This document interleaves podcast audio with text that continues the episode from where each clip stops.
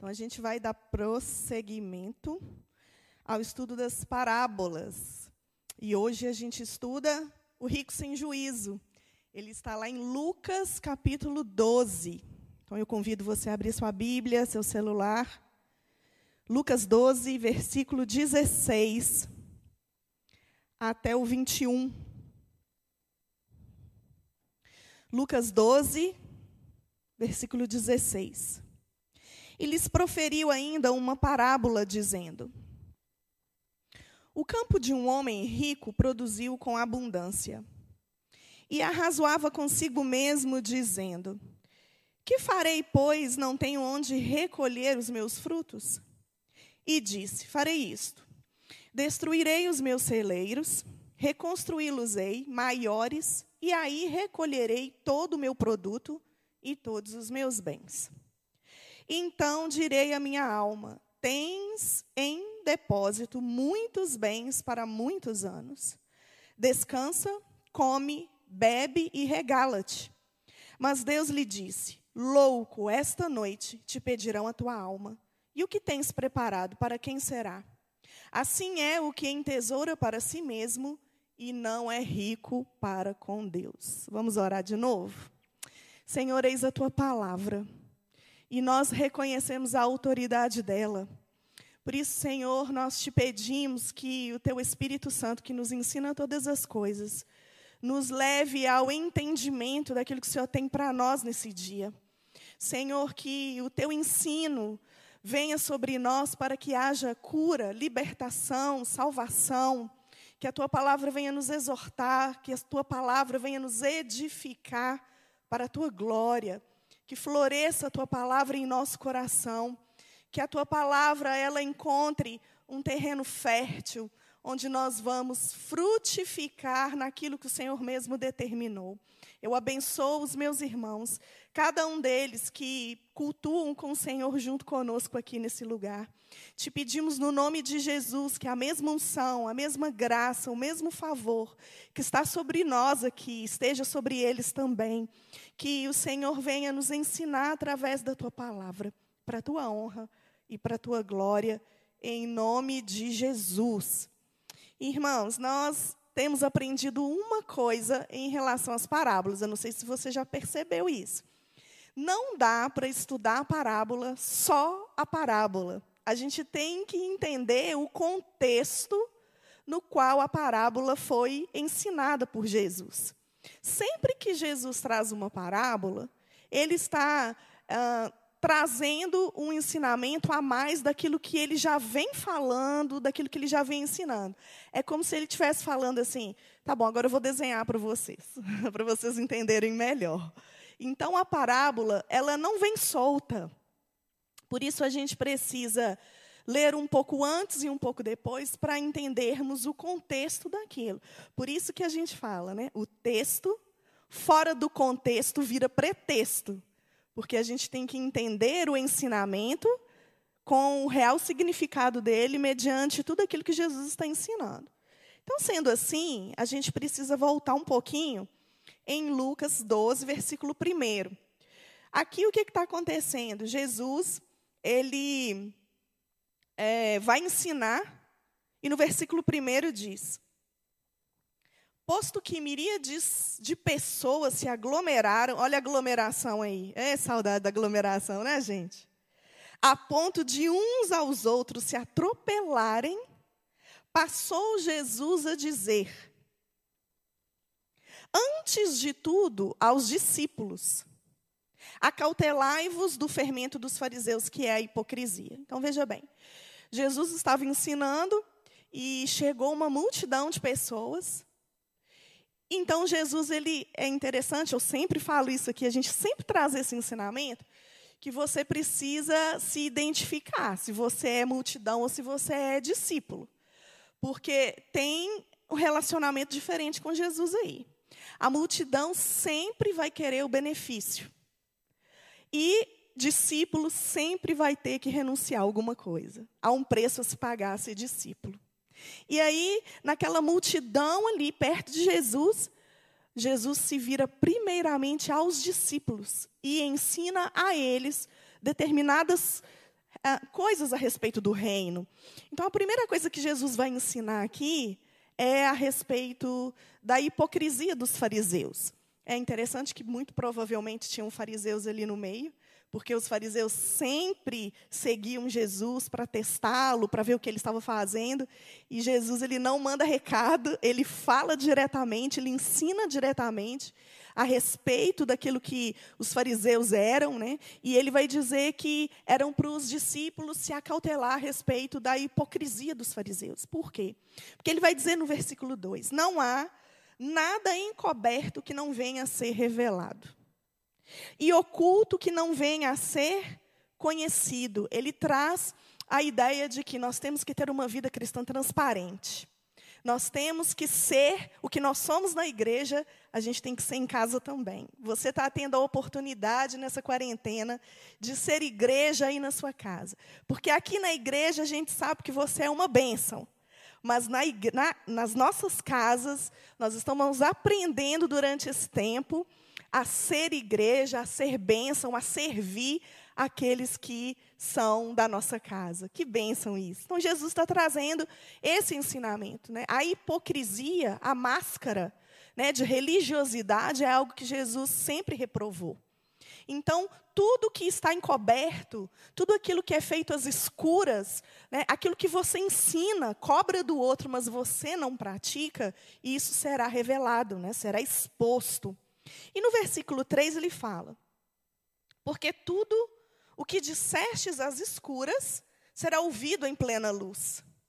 E o que dissestes aos ouvidos no interior da casa será proclamado aos eirados. Então Deus tem o controle de tudo, Deus ouve tudo, vê tudo, a intenção do coração, Ele sabe por que você faz o que você faz, então Ele traz esse ensinamento de transparência. E no versículo 4 ele vai dizer: Digo-vos, pois, amigos meus, não temais os que matam o corpo e depois disso nada mais podem fazer. Eu, porém, vos mostrarei a quem deveis temer. Temei aquele que, depois de matar, tem poder para lançar no inferno.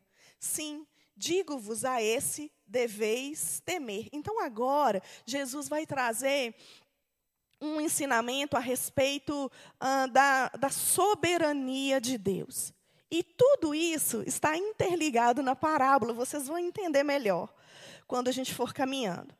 Quando Jesus ele traz esse ensinamento, né, de que eles deveriam temer uh, aquele que pode lançar no inferno, ou seja, apenas Deus, ele está trazendo esse ensinamento de que aquelas pessoas ali, elas deveriam uh, servir a Deus e entender que Ele é soberano. E tanto que nos próximos versículos ele vai dizer, versículo 6, não se vendem cinco pardais por dois asses. Entretanto, nenhum deles está em esquecimento diante de Deus. Até os cabelos da vossa cabeça estão todos contados. Não temais, bem mais valeis do que muitos pardais. Então Jesus vem trazendo isso, né? a questão da paternidade de Deus, a questão da soberania de Deus. Ele traz essa, essa ilustração do pardal, porque o pardal era ah, o que os pobres compravam, né, um preço muito pequenininho, para eles poderem sacrificar no templo. Então é como se o pardal não valesse nada. Né? Ele não tinha significado, não tinha valor. E Jesus está trazendo aqui, até o pardal né, não, não cai no esquecimento diante de Deus. Imagina vocês, né, que foram criados à imagem, à semelhança de Deus. Então, vivam uma vida transparente, vivam uma vida com a consciência de que Deus é soberano e vivam uma vida entendendo que o Pai cuida de você. Até os cabelos da vossa cabeça estão todos contados. Que lindo, isso é muito lindo. E o 8 vai dizer: Digo-vos ainda: todo aquele que me confessar diante dos homens, também o filho do homem o confessará diante dos anjos de Deus.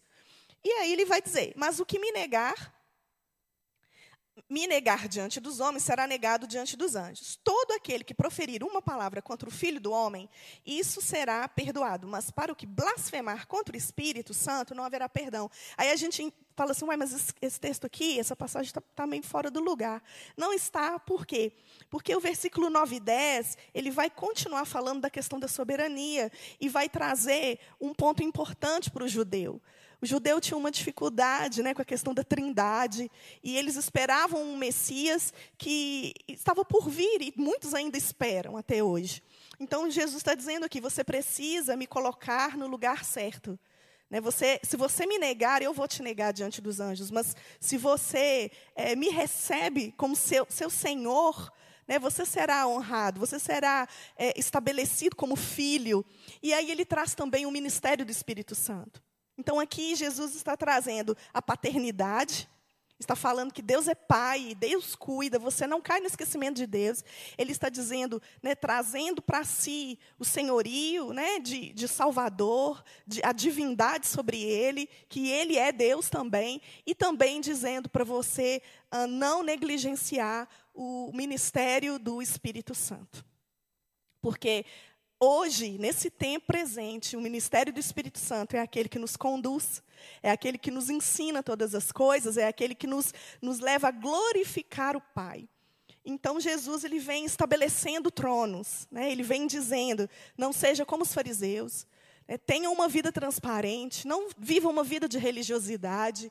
Tenha confiança naquele que ah, pode mandar você para o inferno, aquele que tem soberania sobre você, tem todo poder sobre você.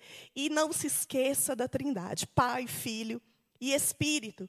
E no 11 ele diz: Quando vos levarem às sinagogas e perante os governadores e as autoridades, não vos preocupeis quanto ao modo, porque é a vez de responder nem quanto às coisas que tiverdes de falar, porque o Espírito Santo vos ensinará naquela mesma hora as coisas que deveis dizer. Lindo! O ministério do Espírito Santo é aquele que nos apoia, que nos conduz, que nos dá auxílio no nosso ministério.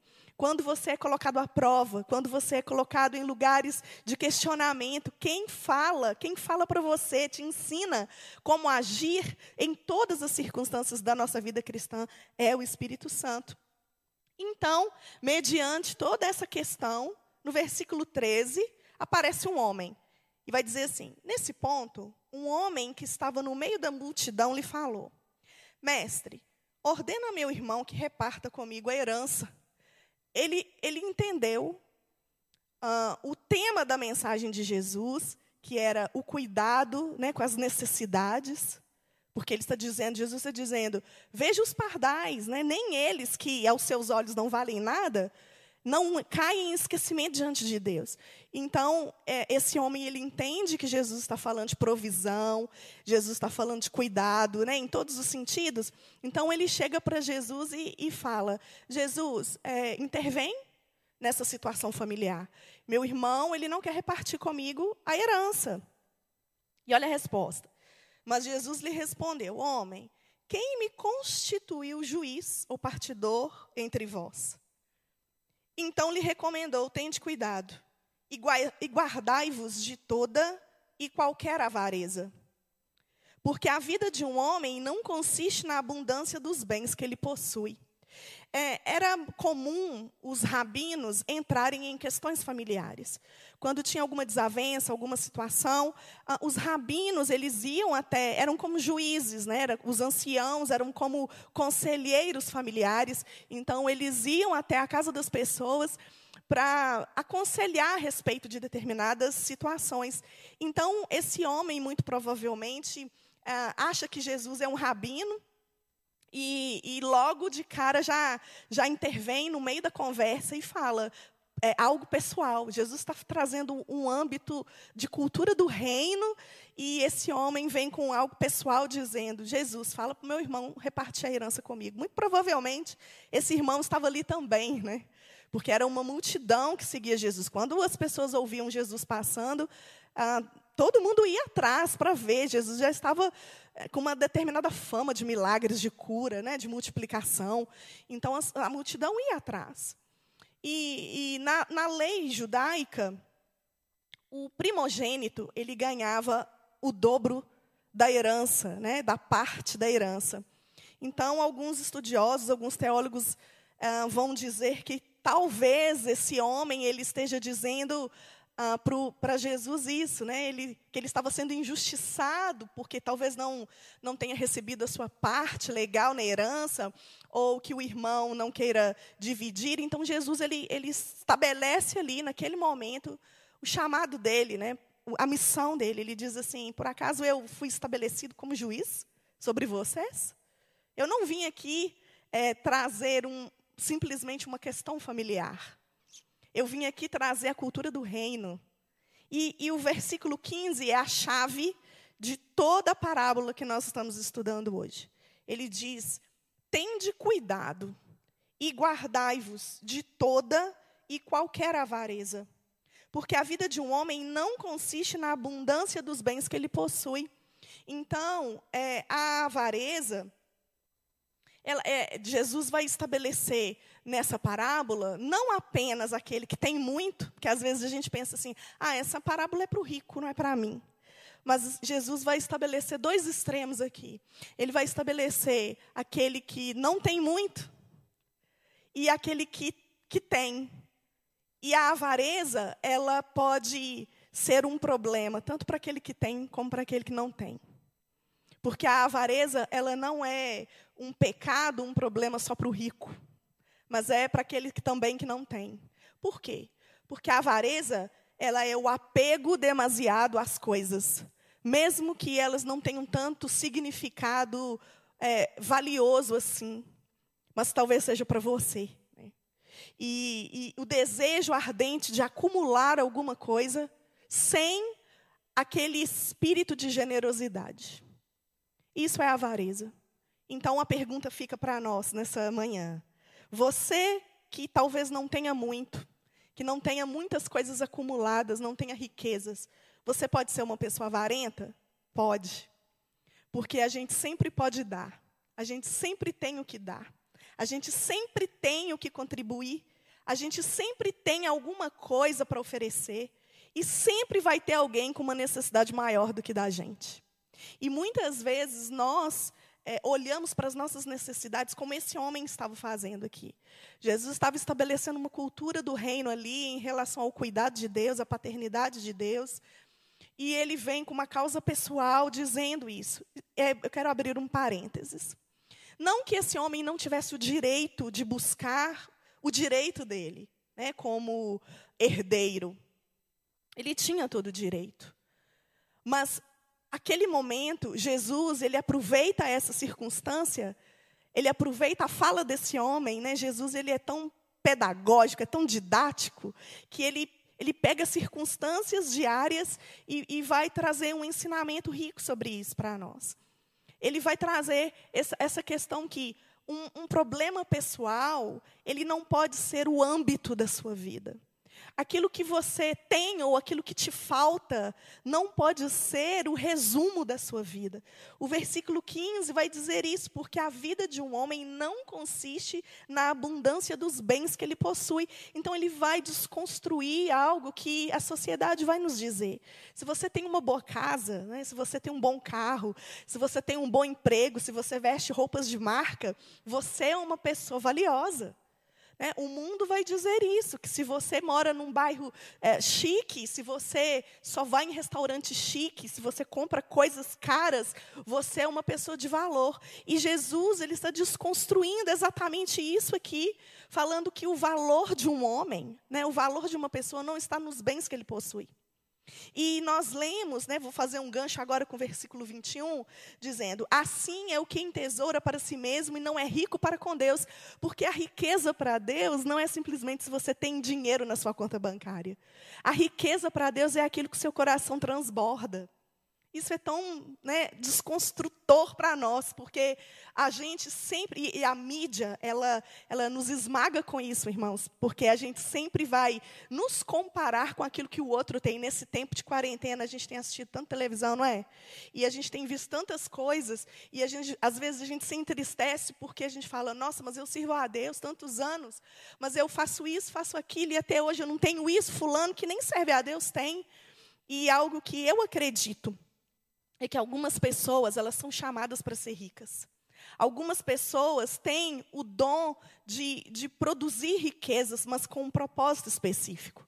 E muitos de nós temos perdido a, a, o âmbito dessa questão do propósito, porque nós estamos com os olhos naquilo que nós temos ou naquilo que nós não temos. Então, nesse contexto, Jesus traz a parábola. E aí ele vai dizer, versículo 16: E lhes proferiu ainda uma parábola, dizendo: O campo de um homem rico produziu com abundância. E arrazoava consigo mesmo, dizendo: Que farei, pois não tenho onde recolher os meus frutos?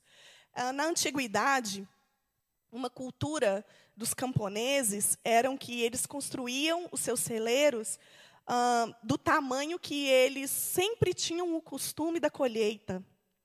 Então, os seus antepassados, os seus pais, os seus avós, sempre ensinavam que eles tinham que construir uma, um celeiro do tamanho apropriado para a colheita daquele mês ou daquela estação.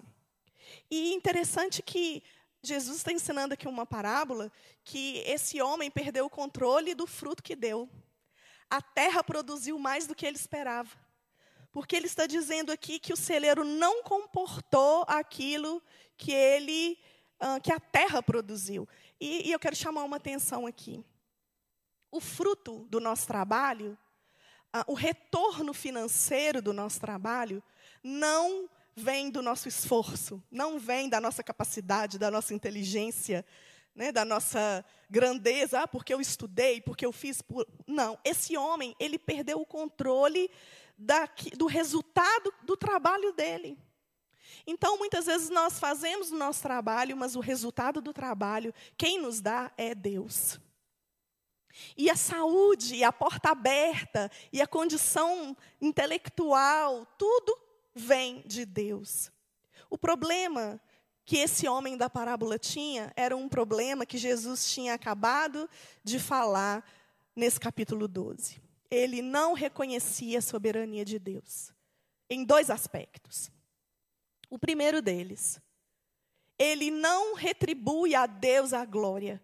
Em momento algum ele diz: Foi Deus quem multiplicou o fruto, a semente, foi, é, é, foi tão, a colheita foi tão maravilhosa que não cabe nos meus depósitos. Em momento algum, esse homem, ele, ele entende e, e traz Deus para aquilo que ele está vivendo. Pelo contrário, nós acabamos de ler aqui, no versículo 17, que ele vai dizer que ele arrazoava consigo mesmo. Ele dizia para si mesmo, e isso é muito perigoso, irmãos, quando nós dizemos para nós mesmos. Você precisa trazer a Deus aquilo que você pensa. Você precisa. E aí entra também a questão do ministério do Espírito Santo, que sempre nos convence, sempre nos alerta, sempre nos mostra é, o que fazer com o que temos. E aí ele diz consigo mesmo: Que farei, pois não tenho onde recolher os meus frutos.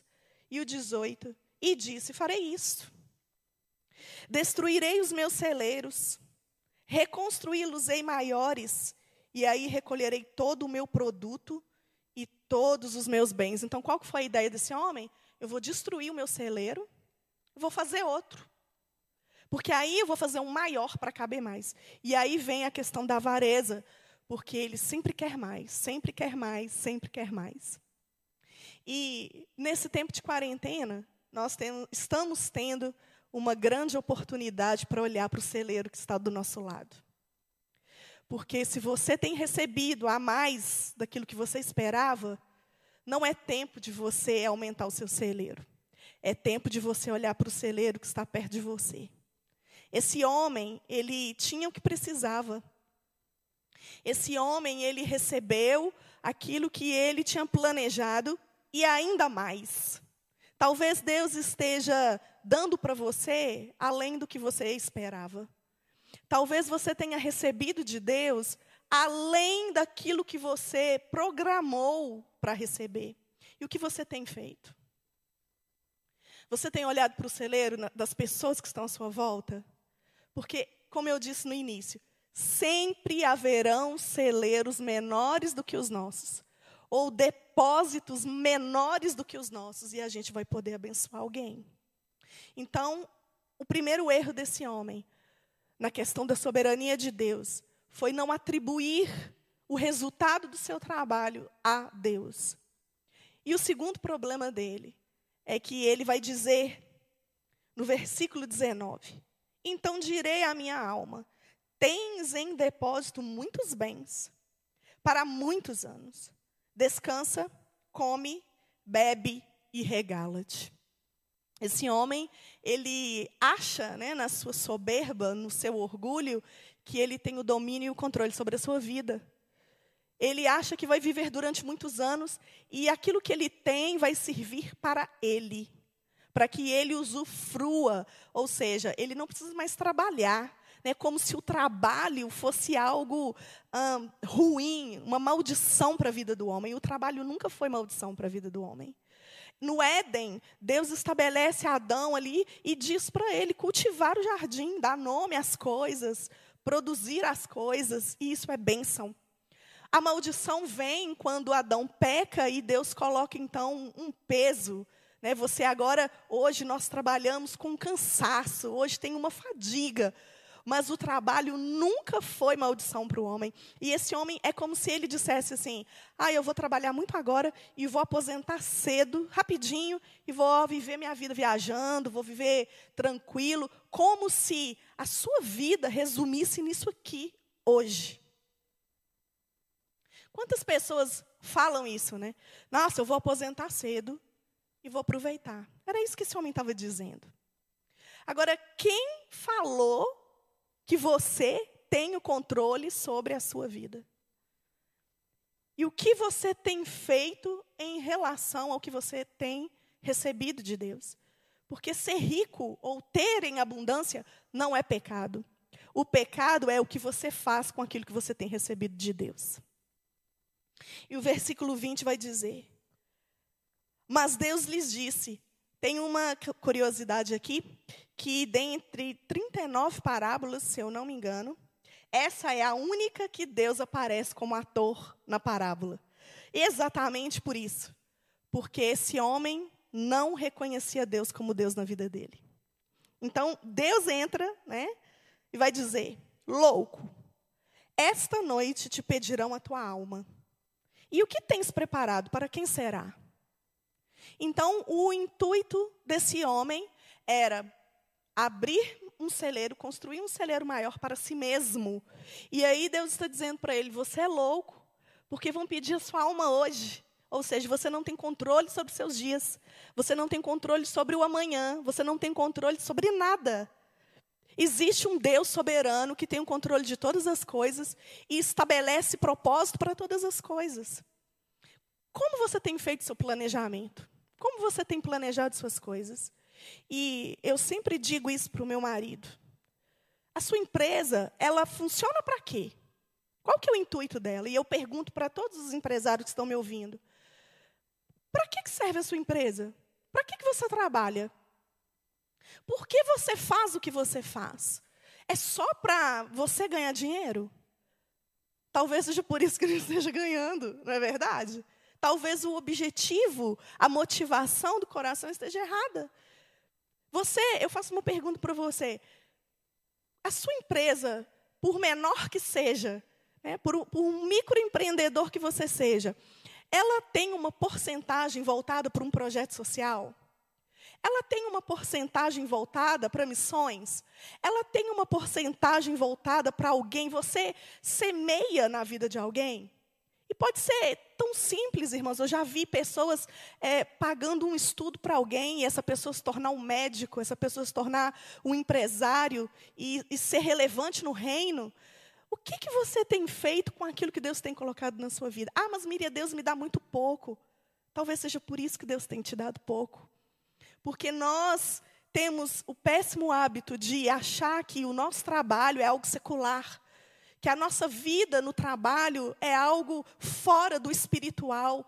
E aí eu pergunto para você, quem que é mais espiritual? Uma pessoa que vem aqui pregar ou um médico que está trabalhando agora no hospital? Quem que é mais espiritual? Uma pessoa que está aqui trabalhando na, na, na, transmissão do culto ou um, um pedreiro que está construindo uma casa?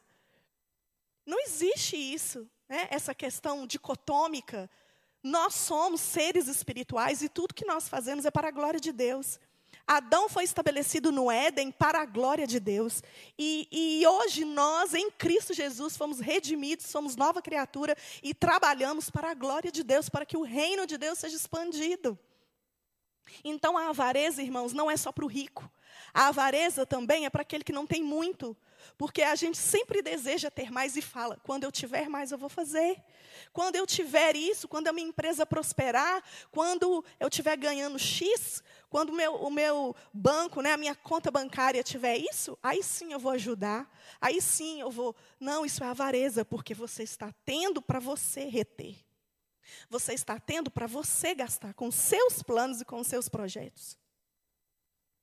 Então Deus vai dizer isso louco esta noite pedirão tua alma. É tão interessante que não é daqui uma semana, né? daqui um mês. Deus traz uma urgência, tipo, você é tão louco, você é tão doido, você está tão fora do. Você está olhando tão dentro da caixinha que o seu plano termina hoje.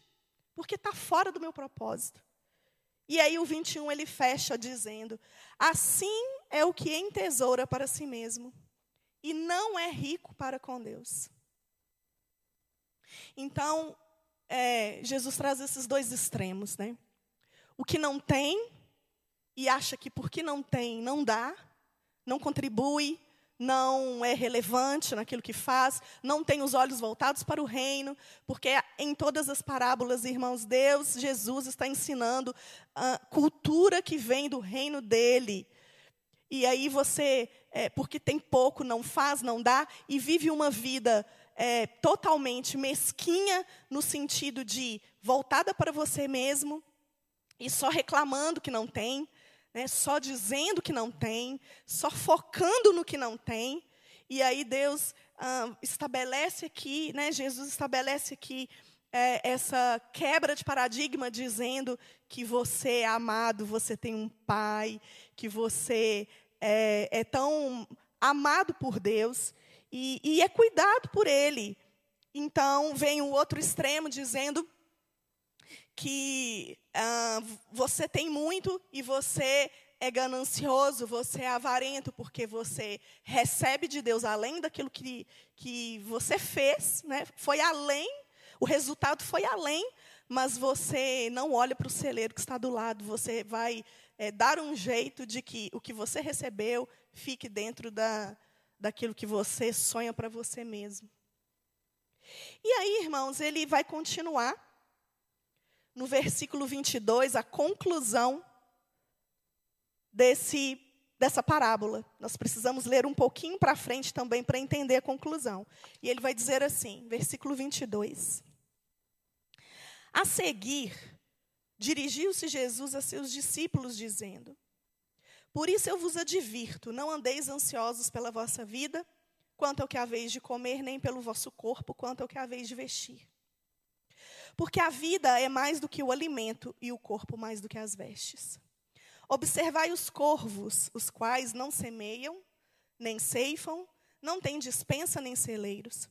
Todavia Deus os sustenta. Quanto mais valeis vós do que as aves. Qual de vós, por ansioso que esteja, pode acrescentar um côvado ao curso da sua vida? Se, portanto, nada podeis fazer quanto às coisas mínimas, por que andais ansiosos pelas outras? Observai os lírios, eles não fiam, não tecem. Eu, contudo, vos afirmo que nem Salomão, em toda a sua glória, se vestiu como qualquer um deles.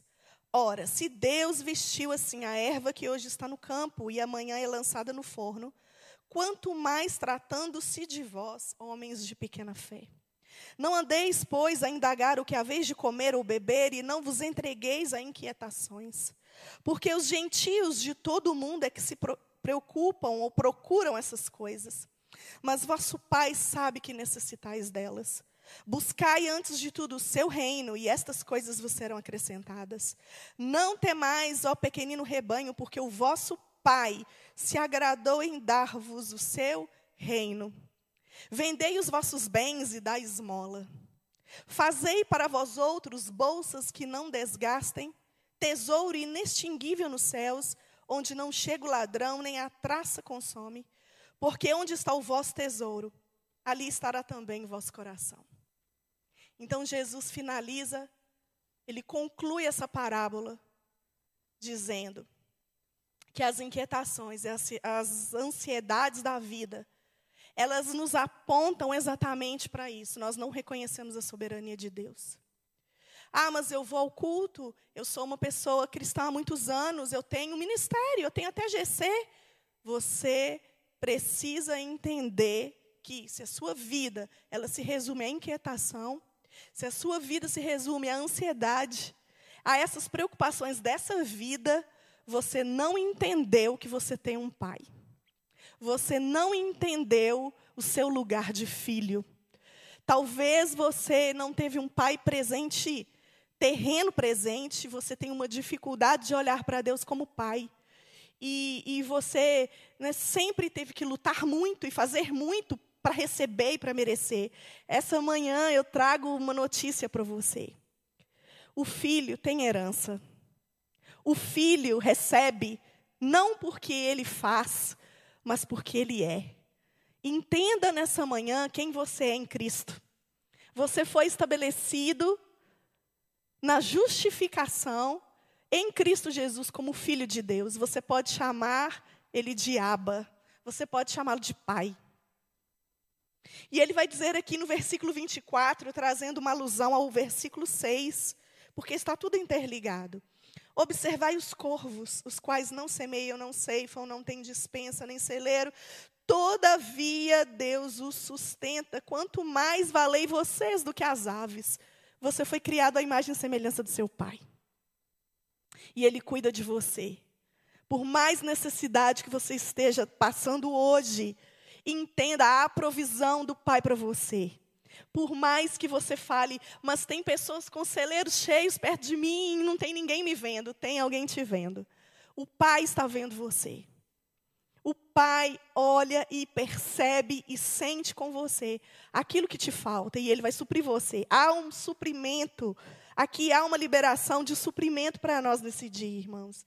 Os lírios, eles não fiam, não tecem, no dia seguinte eles são jogados ao fogo. Mesmo assim, nem Salomão se vestiu como um deles, ou seja, Deus na sua criatividade, no seu cuidado, olha para o lírio e cuida do lírio. Quem é você? para não ser cuidado por Ele. Você tem um lugar na paternidade, no coração de Pai de Deus. Entenda isso. E o versículo 30, porque os gentios é que se preocupam, que procuram essas coisas. Nossa, eu tenho que correr porque eu tenho que pagar minhas contas. Eu tenho que correr porque eu tenho que vestir meus filhos. Entenda isso, faça o seu trabalho. Faça o seu melhor. Utilize a capacidade, o dom que Deus deu para você mas faça isso com um entendimento. Tudo que você faz é para a glória de Deus. Tudo que você é é para a glória de Deus. O lugar onde Deus colocou você para trabalhar, o chefe que Deus te deu, os amigos de trabalho que Deus te deu, tem um propósito. E todas as coisas vos serão acrescentadas quando você buscar a justiça de Deus em primeiro lugar. Há um chamado urgente nesse tempo de quarentena. Busque em primeiro lugar a Deus e a sua justiça. Busque a Deus em primeiro lugar. Há uma palavra de desordem, há uma palavra de, de falta, mas os filhos dele não faltam aquilo que Deus estabeleceu como propósito na vida deles. Entenda isso para a gente concluir. Aplicação prática. Se você não tem de sobra, confie no seu pai. Entenda que você é filho e a provisão virá no tempo certo de Deus. Ele está olhando para você e ele ama você. Deus conhece o seu coração. E mesmo no pouco, seja fiel no pouco e Deus te colocará no muito, assim diz a palavra. Com o pouco que você tem, haja hoje. Não foi assim com Moisés, ele tinha só um cajado na mão. E Deus na sarça disse para ele: O que, é que você tem na mão para ir lá nos egípcios e libertar o meu povo? O que, que você tem na mão hoje? Comece a usar aquilo que você tem na mão hoje. E Deus vai transformar aquilo que não é com aquilo que vai ser.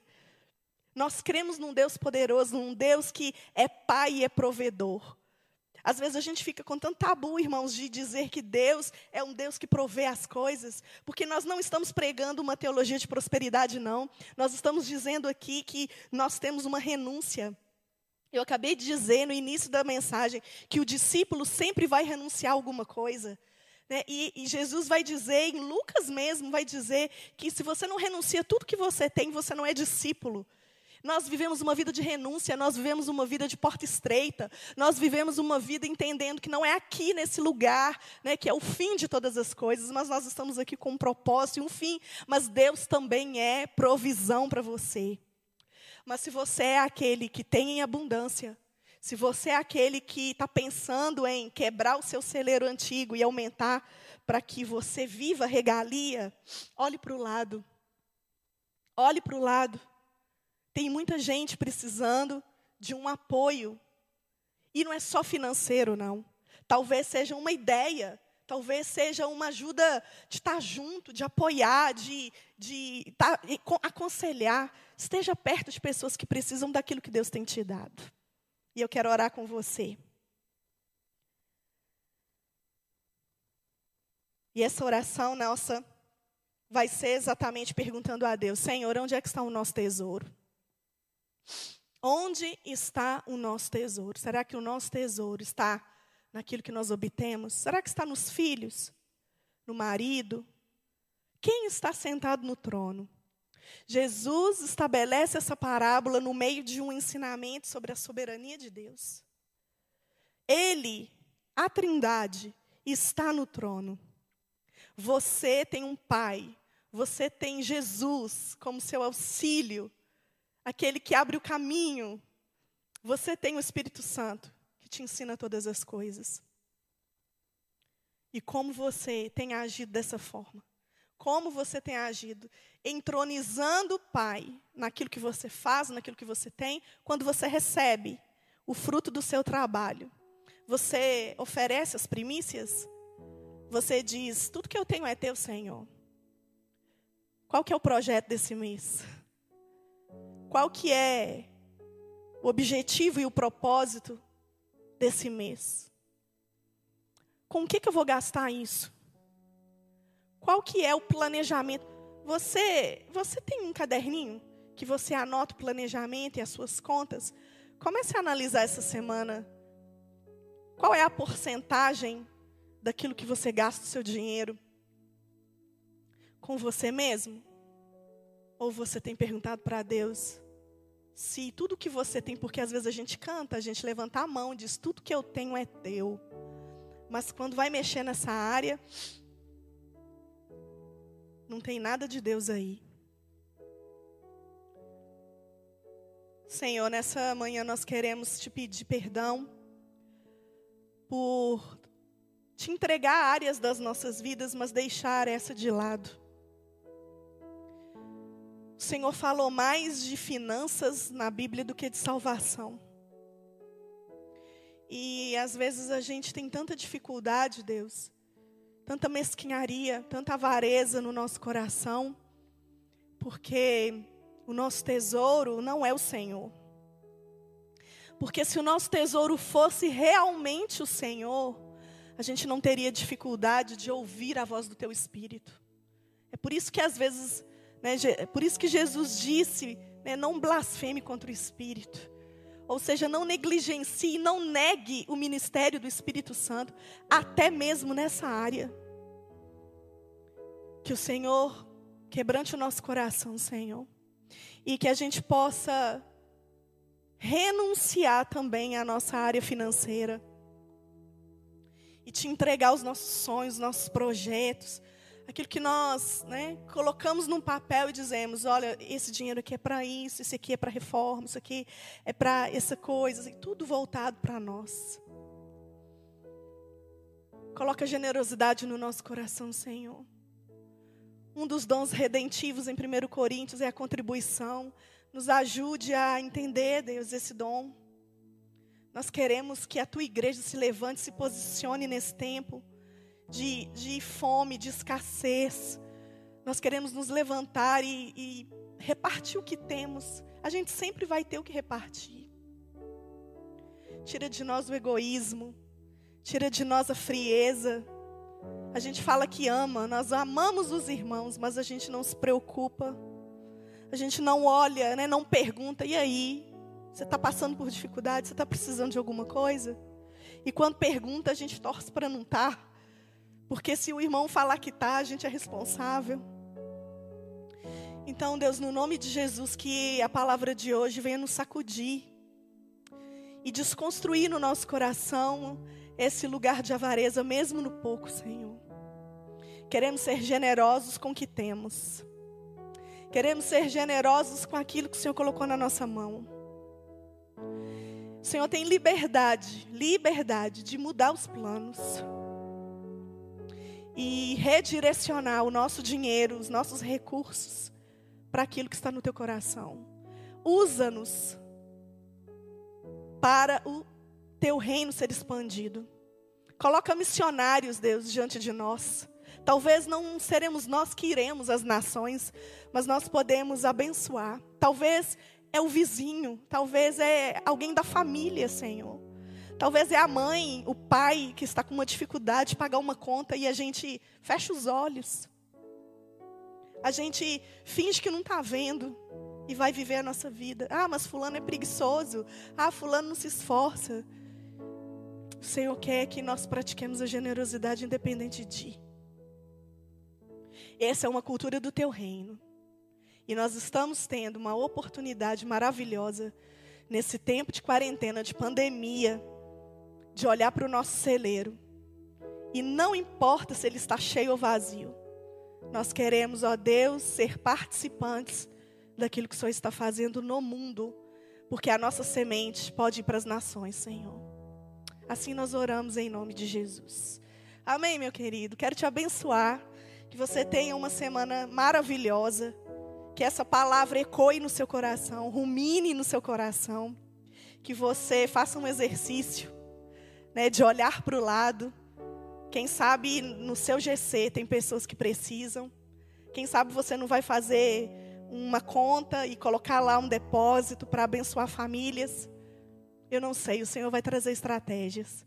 Mas que você tenha uma semana que você vai tirar os olhos do seu próprio umbigo e vai olhar para aquilo que Deus tem para você como filho de Deus. Ele supre as suas necessidades. Em nome de Jesus. E se você ouviu essa mensagem e você ainda não tem Jesus como seu Senhor e Salvador, eu quero te incentivar. Receba-o hoje. Ele é tão acessível a você aí. Pela fé em Jesus, você pode se tornar filho. A paternidade de Deus ela está acessível em Jesus e somente nele. Por isso você pode se tornar filho hoje e participar da mesa do Pai, em nome de Jesus. Até breve.